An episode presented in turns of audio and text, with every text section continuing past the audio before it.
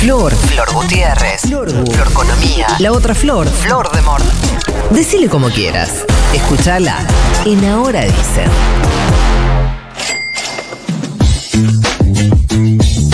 Flor Gutiérrez, ¿de qué vamos a conversar? Vamos a salir del dólar porque ya hemos hablado demasiado y vamos a ir a otra noticia que se conoció en el día de ayer relacionada con IPF porque Argentina, el Estado argentino, apeló la sentencia que le había aplicado al Estado Nacional el juzgado de Nueva York donde hay una jueza que se llama Loreta Presca el eh, 15 de septiembre había salido el fallo definitivo que obligaba al país a pagar en monto entre, no decía un monto específico, pero entre 6 mil y 16 mil millones de dólares a un fondo de inversión que es Fondo Burford Capital por la nacionalización de IPF en el año 2012, porque eh, dentro de todo lo que decía ese fallo, Argentina había realizado mala praxis en el proceso de nacionalización o estatización, estatización de una parte de IPF. Todo esto vamos a tratar de repasarlo, de explicarlo desde dónde nace el conflicto de la manera más sencilla posible. A ver. Porque eh, recordemos en el año 2012 Argentina decide nacionalizar, estatizar parte de IPF, entonces lo que se le hizo a Repsol es una oferta de adquisición. En esa oferta se le pagaron 5 mil millones de dólares a Repsol, que era el accionista mayoritario de IPF. ¿sí? En, ese marco lo que decían es que no estaban haciendo las, inversiones adecuadas, que había un proceso de desinversión, de vaciamiento de la empresa, y entonces se decide avanzar con este eh, proceso de mm, nacionalización. Como decía, IPF, eh, Repsol perdón, tenía el 51% de las acciones de IPF, pero también había otros accionistas que eran considerados accionistas minoritarios. Y acá viene el problema. El estatuto de IPF la empresa, lo que dice es que al resto de los accionistas que son minoritarios, vos le tenés que hacer una oferta pública de adquisición que es básicamente darles una oferta para que ellos elijan si pueden salir o si se quedan como accionistas en la empresa. Uh -huh. Similar a que le diste al grupo, al grupo accionista mayoritario. Exactamente, porque uh -huh. eh, esto tiene cierta lógica. Ustedes imaginen, tienen partecita de una empresa, tienen acciones. La empresa cambia de, de, el accionista mayoritario, digamos, cambia de manos. Y bueno, vos por ahí decís, che, yo no confío en el Estado argentino, yo quiero salir y vos no le hiciste esa oferta. Uh -huh. Pero creo recordar, Nico, corregime, que nos habías contado hace no tanto que el primero se había dado en el marco de los accionistas de IPF, que se había incorporado, que el gobierno, en ese momento kirchnerista, había incorporado accionistas casi como, che, eh, ¿te parece que esto te puede servir a vos también? De, nos damos una mano mutuamente en esta cuestión y así los había de metido. Hecho, es el grupo, están así que es el grupo del conflicto, es el grupo Petersen, que es el grupo Eskenazi, que el primer intento de Néstor Kirchner fue nacionalizar IPF a través de un socio argentino con una eh, situación medio ridícula, porque Eskenazi entró a IPF sin poner un puto dólar. Uh -huh, ¿Es cierto? Y eh, con la idea de ir pagando su paquete accionario mediante la rentabilidad que le iba a dejar la eh, empresa, lo cual fue, me parece, una decisión de, muy desacertada, porque vos el problema que tenías era que por la falta de inversión de IPF y por lo importante que es IPF para el mercado hidrocarburífero argentino, vos lo que había era lo que venía era una debacle en la producción. Sí, de si estoy no, no, está bien. Una debacle en la producción hidrocarburífera que llevó a la Argentina a la peor crisis en, en más o menos año 2011-2012, uh -huh. que es cuando Argentina termina, en lugar de exportar 5 mil millones de dólares de energía como hacía, a tener que importar 5 mil millones de dólares de energía y es donde se toma la decisión estratégica Digo de porque nacionalizar IPF. También en el medio están, más allá de que obviamente las empresas quieren sacar su guita, qué sé yo, en el medio están los vivos. Es como, viste, cuando hay, está bien que todos tenemos derecho a a lo que querramos, porque sí. sí. lo dice la ley, pero es como esos trabajadores que eh, entran a un trabajo del Estado, que saben que ese trabajo va a durar determinado tiempo porque lo llamó uh -huh. determinada gestión de gobierno, no sé qué, salvando todas las distancias, sí, digo, sí. pero, y después se van y le hacen un juicio millonario al Estado. Bueno, eh, qué sé yo. No, pero aparte, sí, total, Flor, pero aparte hay algo más de lo, respecto a lo que ustedes están diciendo, que es correcto. Y es que lo que dicen los, los abogados que están llevando el caso argentino es que no eh, abiertamente no se, se, se, pasó el estatuto de, de, IPF porque se aplicó la ley de expropiación eh, Argentina y que la ley está por encima del estatuto de una empresa, como también eso es parte de la justificación. Lo cierto es que, bueno, tenés después a la justicia norteamericana dándole la razón a este Buford Capital que eh, hasta acá no lo, habían, no lo habíamos nombrado, porque como decía Nico, en realidad Buford Capital no era un accionista minoritario de IPF.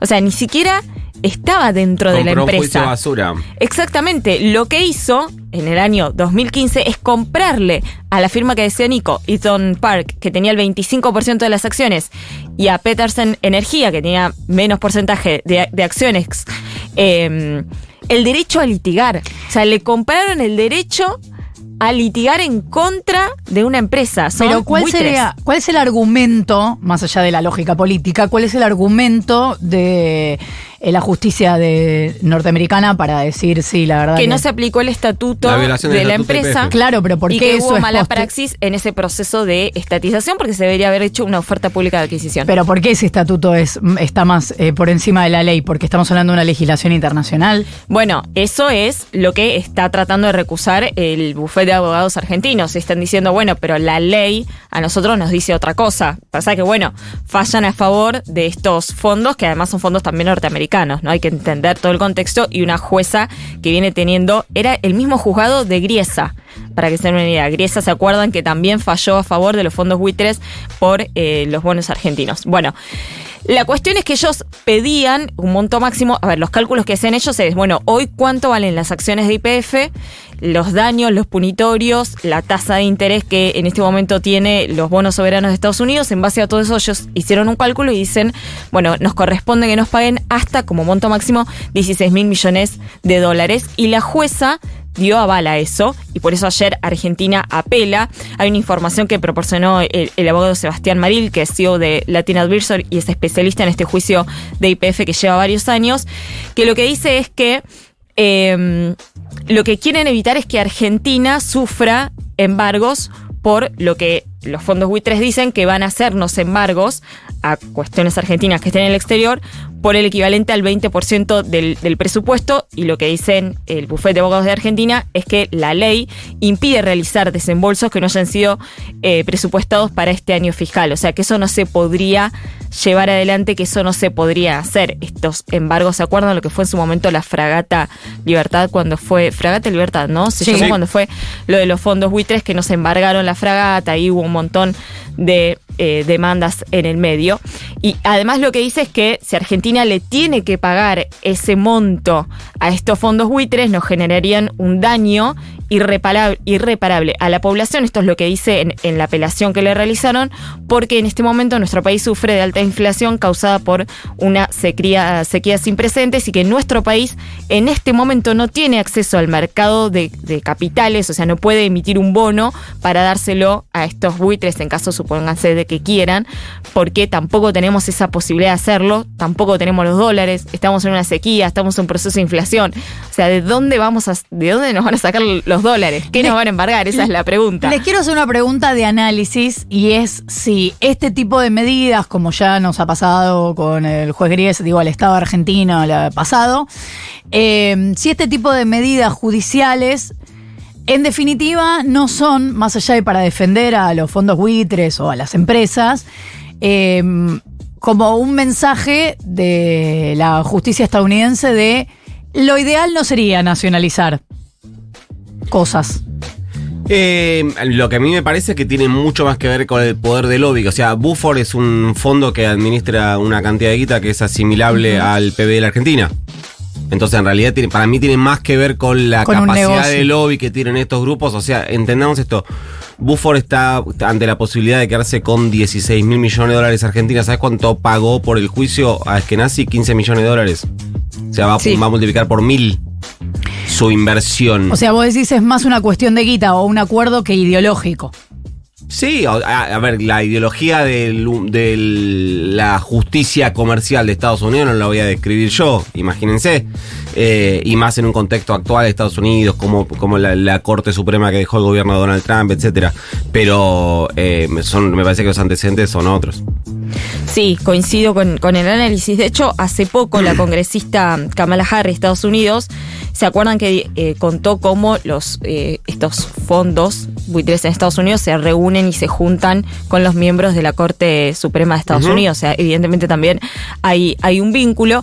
Eh, a ver, hay una cuestión que, primero, quedan dos instancias más. Eh, Argentina tiene dos instancias de apelaciones. Una es la que hizo ayer en la Cámara de Apelaciones de- del, del Juzgado de Nueva York y también tiene la posibilidad de apelar ante la Corte Suprema de Justicia de, de Estados Unidos. Así que este es un proceso largo, pero bueno, ayer fue la primera apelación. La segunda, perdón, Flor, la segunda instancia es la más difícil de todas porque, a diferencia de la Corte Suprema de la Argentina, que agarra cualquier cosa, que cualquier expediente que le llega, la Corte Suprema de Estados Unidos agarra muy, pero muy, muy, muy, muy poquitos expedientes, muy poquitos juicios por año. O sea, la posibilidad de que te dé bola la Corte de Estados Unidos es prácticamente nula.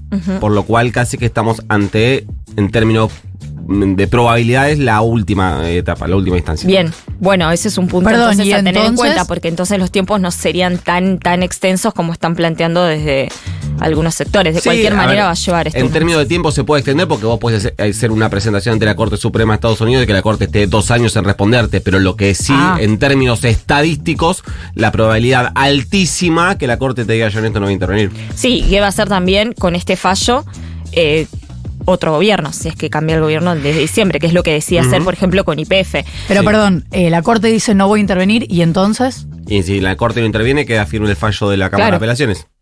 Hay que ver qué dice la Cámara de Apelaciones y en tal caso ese fallo quedará. Y hay que ver después si Argentina tiene que pagar, cómo le va a pagar, con qué. Y una cuestión no menor, Buford Capital eh, cotiza en el mercado norteamericano sus acciones. Sus acciones obviamente crecieron. Y hay una cuenta que uno puede hacer por el valor bursátil de la empresa, que no importa, no me voy a meter en esas cuestiones técnicas, pero básicamente en concreto lo que quiero decir es que el mercado lo que estima es que Argentina le podría llegar a pagar entre mil y dos mil millones de dólares por lo que está valiendo hoy la acción de Buford en el mercado norteamericano.